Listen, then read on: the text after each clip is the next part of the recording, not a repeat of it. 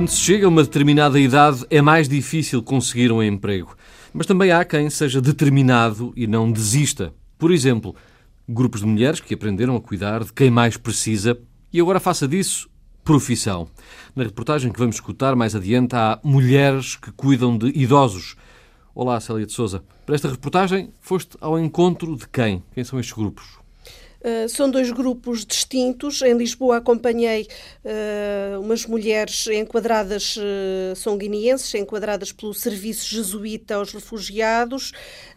encontrei também um grupo, as Maiatas, um grupo acompanhado pela Santa Casa da Misericórdia da Maia. E que experiências é que nos vais contar desses dois grupos?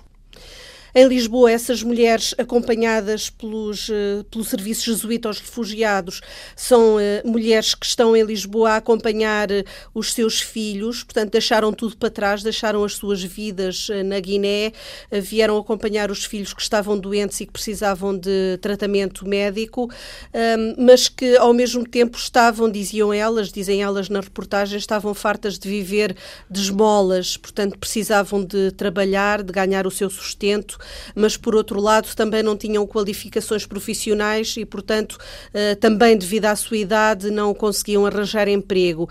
Eh, portanto, surgiu-lhes esta oportunidade de fazerem um curso profissional, de terem estas, eh, de, de conseguirem esta qualificação e aprenderem a ser cuidadoras e aprenderem a cuidar de idosos. Na Maia um, eh, era um caso uh, de mulheres que eram desempregadas, desempregadas de longa duração, algumas delas que não conseguiam arranjar emprego há muito tempo, um, desempregadas que queriam muito ter uma segunda oportunidade, uma terceira, uma quarta oportunidade uh, que estava difícil de encontrar e que eh, surgiu então esta oportunidade eh, de aprenderem também a cuidar de idosos e criarem o seu próprio, eh, o seu próprio emprego através da criação de uma cooperativa. E é daí que vem essa determinação, não têm trabalho, não têm emprego, e então criam um emprego, aprendem e depois cuidam aprendem e aprendem a cuidar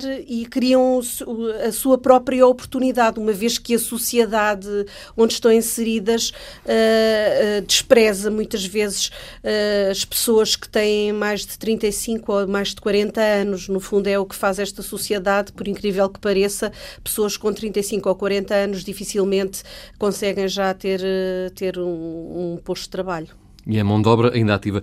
Há mais casos no país ou estes são casos únicos? Não, hoje em dia cada vez mais se, se vê eh, casos destes em que uma pessoa com mais de 35, 40 anos uh, parece que já não tem nada a dar ao país, parece que já não tem nada a dar à sociedade onde, onde se insere e que é completamente desprezada e depois vemos casos uh, insólitos de anúncios de emprego em que se pede que jovens saídos das universidades com 25 ou 26 anos tenham experiência de tudo quando nunca trabalharam. Portanto, despreza-se pessoas com experiência eh, e bom senso uh, que têm 35, 40, 45 anos uh, e que teriam provavelmente muito a dar ainda, mas que nem sequer são chamados, como vamos ouvir nesta reportagem, nem sequer são chamados para, para responder a uma entrevista. Vamos então perceber que ajuda maior é esta na grande reportagem de Célia de Souza com pós-produção áudio de João Carrasco. Dona Elisa, Dona Elisa. Dona Elisa, minha amiga, eu tenho uma visita para a senhora. Sim. Eu disse à senhora jornalista aí que a senhora ensinou-me a cantar. E ela disse que queria ver a senhora, que é para conhecer melhor, e ouvir a senhora cantar comigo. Hum. Podemos? Podemos. Um abraço é pouco, dois é conta certa toma lá mais outro, ora aperta, aperta, um abracinho bem apertado, tomar desejo não é pecado. Agora dá vai um beijinho. Hum. Olha, deixa-me dar. Ai, muito obrigada.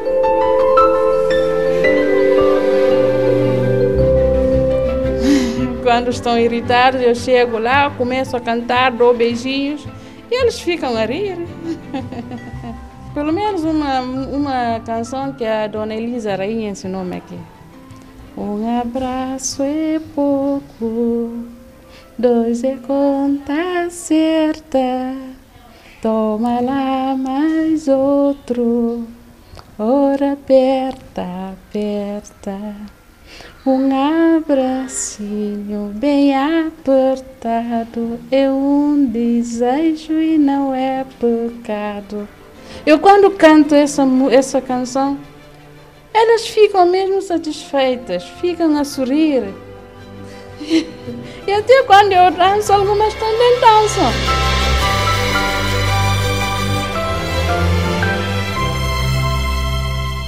Maria Isabel é uma mulher alegre. Chegou a Portugal em 2012 com o filho mais novo, adolescente, que precisava de tratamento médico. Deixou em suspenso a vida na Guiné. Sente saudades da família e da terra. Pensa no regresso, mas é uma mulher alegre. Eu não tenho ideia de ficar cá todo o tempo. Tenho a minha vida, a minha casa, tudo que eu tenho ficou na minha terra. Eu aqui estou sozinha, não tenho nada. Nada, nada, nada. De maneira que eu não posso ficar cá. É só por algum tempo. Talvez três ou quatro anos. Mas mesmo assim tem alegria para dar a estes idosos. Ah, isso que é que não falta. Isso é que não falta. Parece que está a crescer, crescer cada dia, a crescer. E é bom, porque faz-me bem, faz bem a mim e a eles também. Maria Isabel quer regressar à Guiné, mas para já tem que ficar. O filho, agora com 16 anos, está a estudar e continua a precisar de cuidados médicos. Sim, eu preciso de trabalho que é para poder aguentar o meu filho, porque eu já estou farta de ajudas. Aqui é difícil, cada um por si, Deus por todos. Eu não posso passar toda a vida a receber ajudas. As pessoas que estão a me ajudar também têm suas vidas. É por isso que eu quero um emprego enquanto estiver cá, que é para poder, pelo menos, ter a minha casa. Foi entre os idosos do lar Padre Carlos, em Lisboa, que a encontramos na manhã do último dia de estágio do projeto Gere Cuidar, do Serviço Jesuíta aos Refugiados. Ali tem a Dona Augusta. Ela gosta de ouvir dizer: Oh, Tairo! Está a ver? Ela gosta de tourada. Isabel tem 55 anos. Está a terminar os dois meses de formação. Ensinaram-lhe as técnicas para cuidar dos idosos, mas o gosto por este tipo de trabalho não está incluído no processo de aprendizagem. Faz-me lembrar das minhas avós. Porque eu, na minha terra, cuidava das minhas avós, ainda quando eram vivas, mas agora já não tem nenhumas. Foram todas, eu estou sozinha e cuidando delas, faz-me lembrar mesmo das minhas avós. O Serviço Jesuíta aos Refugiados criou este projeto, Gere Cuidar, a pensar nas mulheres que chegam a Portugal com poucos recursos. Têm quase todas mais de 40 anos de idade, o que só por si torna difícil arranjar emprego. Algumas não dominam o português, outras têm poucas habilitações literárias ou então não são reconhecidas em Portugal. Mas todas estas mulheres têm um ponto em comum: uma grande necessidade e vontade de trabalhar. Com a população portuguesa a envelhecer a passos largos, o Serviço Jesuíta decidiu apostar na certificação de cuidadoras em parceria com o Centro Social Paroquial de São Domingos de Benfica. Olá, bom dia, tudo bem? Então, bem disposta? Olha como eu. Uma experiência muito positiva, reconhece a diretora do Centro Social, Mónica Rosa. Muito, muito, muito positiva, muito positiva. Os contatos que nós tiveram com as pessoas idosas, um, também a sensibilidade que, que lhes foi transmitida, como, como cuidar do, do idoso, um, como se relacionar com eles. Há vários tipos de pessoas, portanto, há vários tipos de, de feitios de idosos, portanto, Há idosos que gostam do tato, há idosos que não gostam do tato, não é? Há idosos que gostam do afeto, outros não, não querem muito, muita aproximação. Portanto, há os idosos mais dependentes que não se manifestam, uh, que, não, que, não têm, que, não, que não o podem fazer. Um, e depois há os idosos autónomos, que são estes, por exemplo, que estão cá em cima, estes, estes utentes que são autónomos, fazem a sua vida normal, vão à rua, vão passar fins de semana fora, vão de férias, etc.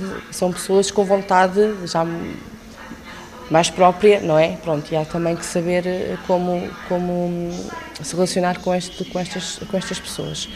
O primeiro grupo de mulheres está pronto para começar a trabalhar. O Serviço Jesuíta aos Refugiados dá uma ajuda na procura de emprego, explica a coordenadora do projeto, Cláudia Silva.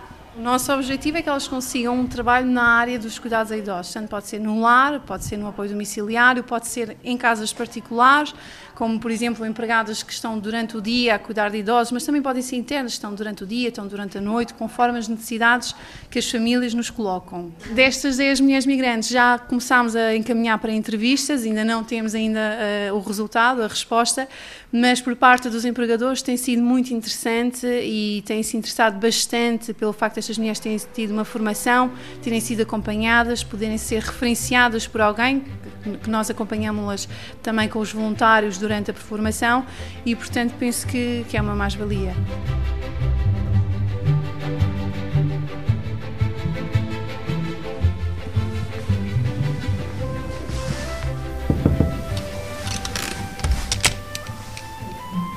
Bom dia.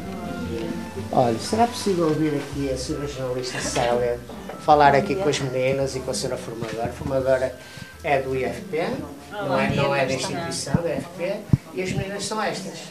Bom dia. Bom dia. Continuamos em formação, 300 quilómetros a norte, no Centro Comunitário de Vermoim, bairro do Sobreiro, cidade da Maia. Nós temos imensos idosos dependentes, exato como estava a falar a Fernanda muito bem, a nível Trás-Montes, Alentejo, que não têm apoios sociais e este tipo de apoio acaba por ser um apoio pouco uh, complementar, isto é, não há. Aula da professora Ana Santos, Cuidados de Saúde Mental na Terceira Idade. As formandas falam das suas experiências de trabalho, algumas na área social. Exemplo, a unidade de cuidados continuados que há em frente ao centro de saúde, os idosos, se, se tiverem um AVC ou infarto, só lá podem estar um mês. A partir de um mês acabou. Portanto, Mursa é até três meses, podes lá ter o, o idoso três meses, a partir daí metes um lar particular. E um lar lá, se for bom, custa mil euros ao mês. Neste projeto da Santa Casa da Misericórdia da Maia, o objetivo é formar mulheres cuidadoras. Mas lecionar o curso de geriatria não é suficiente, explica Mário Figueiredo, o diretor do Centro Comunitário de Vermoim. O Centro de Emprego faz para aí 10 por ano, em todo o país. Só que o problema depois é preciso empresários para pegarem nestas pessoas. Ou, e as instituições, as IPSS não têm dinheiro, não empregam ninguém. Empregam uma, duas, quando há, uh, imagina, a, a Segurança Social faz protocolos com ninguém agora. Ora, se não há postos de trabalho disponíveis nesta área, mas estas mulheres precisam de emprego, o melhor é criarem a sua própria empresa. Uma empresa cooperativa. E porquê uma empresa cooperativa? Primeiro, porque uh, há mais possibilidades de ter mais êxito, porque estão, há de facto bastantes benefícios fiscais, etc. e tal, relativamente à empresa cooperativa. Mas também, por outro lado, porque uma empresa cooperativa, toda a gente está empenhada na empresa. É? Toda a gente é sócio da empresa e de uma forma igualitária, não é? O que permite que o, a filosofia que que, que vai presidir à, à criação dessa empresa vai poder manter-se durante mais tempo. E, portanto, e isso para nós é importante porque estão aqui valores humanos e sociais em causa. E clientes? Haverá clientes para pagar este serviço? O que está descoberto é uma população com dinheiro com, com possibilidades económicas, mas que não deixam de ser isolados na mesma, não ter nada para fazer, se estiverem doentes, estão doentes na mesma, e estão em casa sozinhos porque os filhos têm que trabalhar. Não é? Portanto, a nossa aposta é estas pessoas serem formadas de uma forma muito boa, para também responderem de uma outra forma a esses clientes, não é? Pode ir de fazer, ser dama de companhia de uma pessoa que precisa que esteja alguém com ela toda a tarde e que tome lá chá com ela e que lhe leia um livro ou que não sei o quê, como pode ter que, uh, e essa pessoa pode ter que ir com ela ao teatro ou ao cinema ou, é? ou ver uma exposição de arte, ou como pode ter que também trabalhar com uma pessoa dessa mesma classe e que tem limitações físicas, ou tem Alzheimer, ou tem eh, Parkinson, ou, não é? e portanto, mas que tem possibilidade para pagar o serviço. Vamos voltar à sala de aula com a convicção de Mário Figueiredo. O projeto é viável. As 17 formandas preparam-se para um trabalho de grupo que encerra este módulo de 25 horas. Ana Santos, a formadora do Instituto de Emprego e Formação Profissional, parceiro no projeto, elogia o entusiasmo das alunas. Muito interesse, muito. Elas estão muito entusiasmadas com este projeto. Eh, elas próprias dinamizam uh, uh, as sessões de maneira a conseguir criar respostas para necessidades que elas também já foram observando ao nível da própria experiência pessoal, não é? E estão muito entusiasmadas em conhecer, em perceber as doenças, em perceber os problemas essenciais, eh, as necessidades eh, mais comuns, em perceber como é que podem ajudar a responder e como é que, eh, quais são os seus limites também, perceber essencialmente isso e de maneira é que podem ajudar os idosos e a família e o quem cuida a obter essas respostas. Sabe o que eu quero agir? Pormos mas isso tinha que tentar ser alguém arranjar uma entrevista para complementar o nosso trabalho. Uma entrevista, por exemplo. Karina, Catarina e duas Carlas vão discutindo as linhas gerais do trabalho. Escrevem a lápis com uma caligrafia certinha num dossiê A4 impecável. Apontamentos sublinhados cuidadosamente. Fichas com a matéria dada que vão consultando para tirar dúvidas. Olha, é delírio ou delírio? Vai falar à formadora perguntar quais são as três doenças mais comuns. Eu acho que é demência, depressão e delírio. Um. Nas mesas dispostas em U, ao lado do material escolar, vêem-se livros requisitados da biblioteca, Guerra e Paz, de Leão Tolstói. Há também novelos de trapilho e trabalhos a meio, talvez uma forma de aumentar o orçamento familiar. O entusiasmo, sublinhado há pouco pela formadora, é confirmado agora na conversa com este grupo. Catarina, Karina e as Carlas, idades entre os 24 e os 39 anos, nem querem ouvir falar em desistir. Não, Pelo menos para mim, não. Nem pensar. Eu acho que isto é como tudo, é, não é só a formação que conta, é depois também aquilo, quando nós pudermos pôr em prática, porque todos os conhecimentos que a gente está a adquirir aqui é como, por exemplo, tirar a carta de condução, não é por ter tirado a carta de condução que eu vou saber conduzir, é depois com o dia a dia. E aqui funciona exatamente igual, é com o dia a dia, com a prática, com o envolvimento que vamos ter com os nossos idosos. Têm filhos pequenos, admitem que nem sempre é fácil conciliar a vida familiar com a formação. Tenho, tenho tudo resguardado, não é, neste caso. Elas ficam na escola até às 5 horas. Aliás, uma sai às 5 e meia, a outra sai às 3 e meia. A que sai às 3 e meia fica no acolhimento da escola. Tem que ser encarado como um emprego. E está a ser encarado muito bem. Para mim, como um emprego. isto como um emprego, em que temos horas de saída, temos horas de entrada, temos que dar justificações, temos que justificar tudo o que seja aquilo que nós fazemos, não é?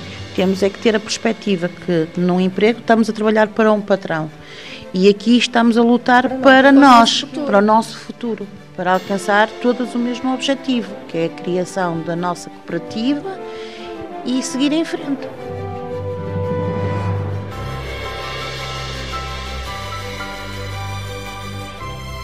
Ainda só passaram três meses. A formação dura um ano e meio. Por isso, o coordenador do projeto, Mário Figueiredo, é prudente na avaliação do entusiasmo. Elas estão, neste momento, muito entusiasmadas, mas também é no princípio. Isto é como, como ao amor, ao princípio a paixão é muito linda, muito cor-de-rosa, não é? Vamos ver é daqui a meio ano. Por exemplo, se eu tivesse possibilidade de lhes, de lhes dar um subsídio mensal, já não tinha este problema. Pronto, mas isso depende muito de, de se aparecer algum mecenas ou algum investidor que queira investir nesta, lá na bolsa, na bolsa de Valores, pode ser.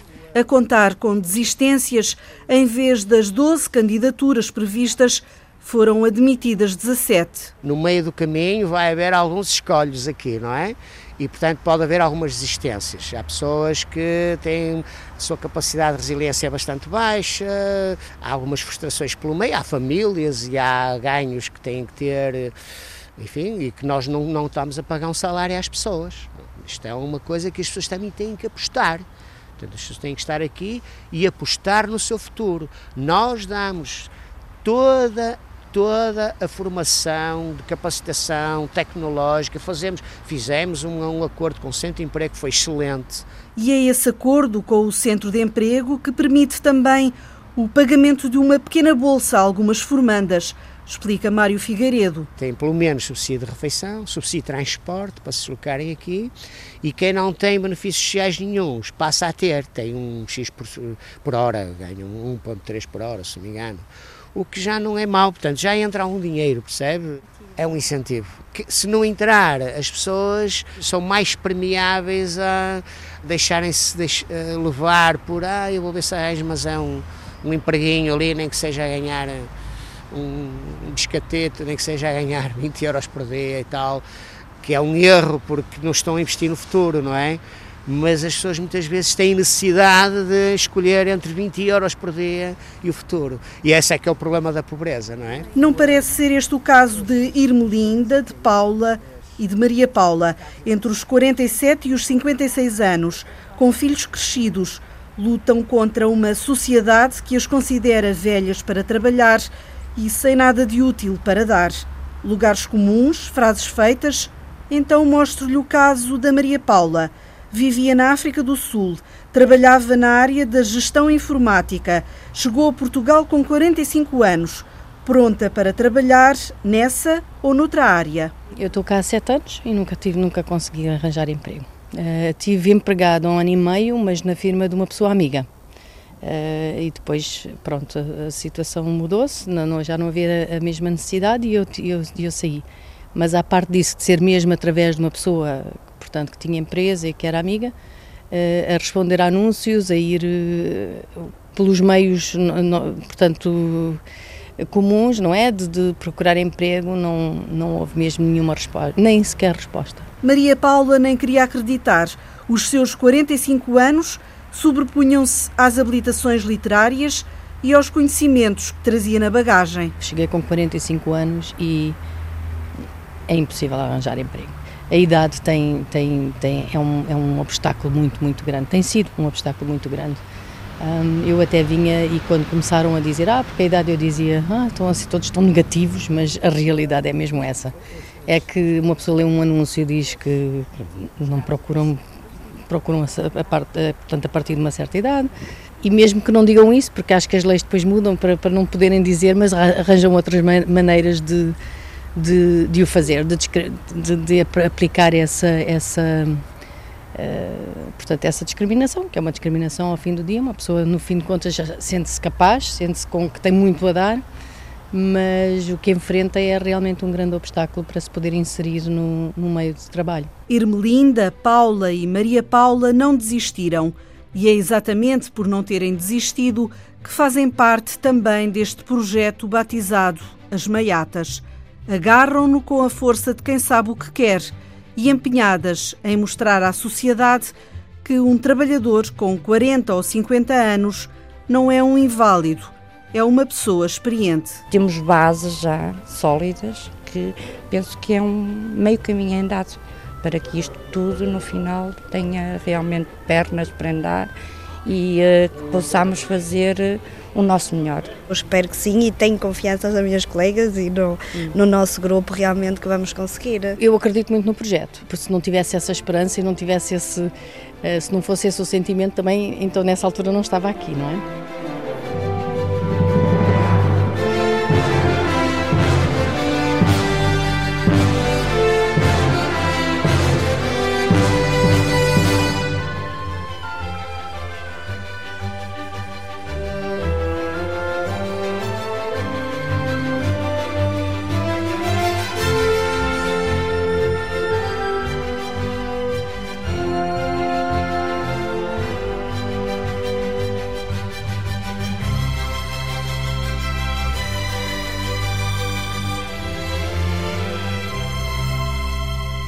Ajuda Maior, grande reportagem de Célia de Souza com pós-produção áudio de João Carrasco, reportagem que está disponível em antena1.pt ou no Facebook deste programa.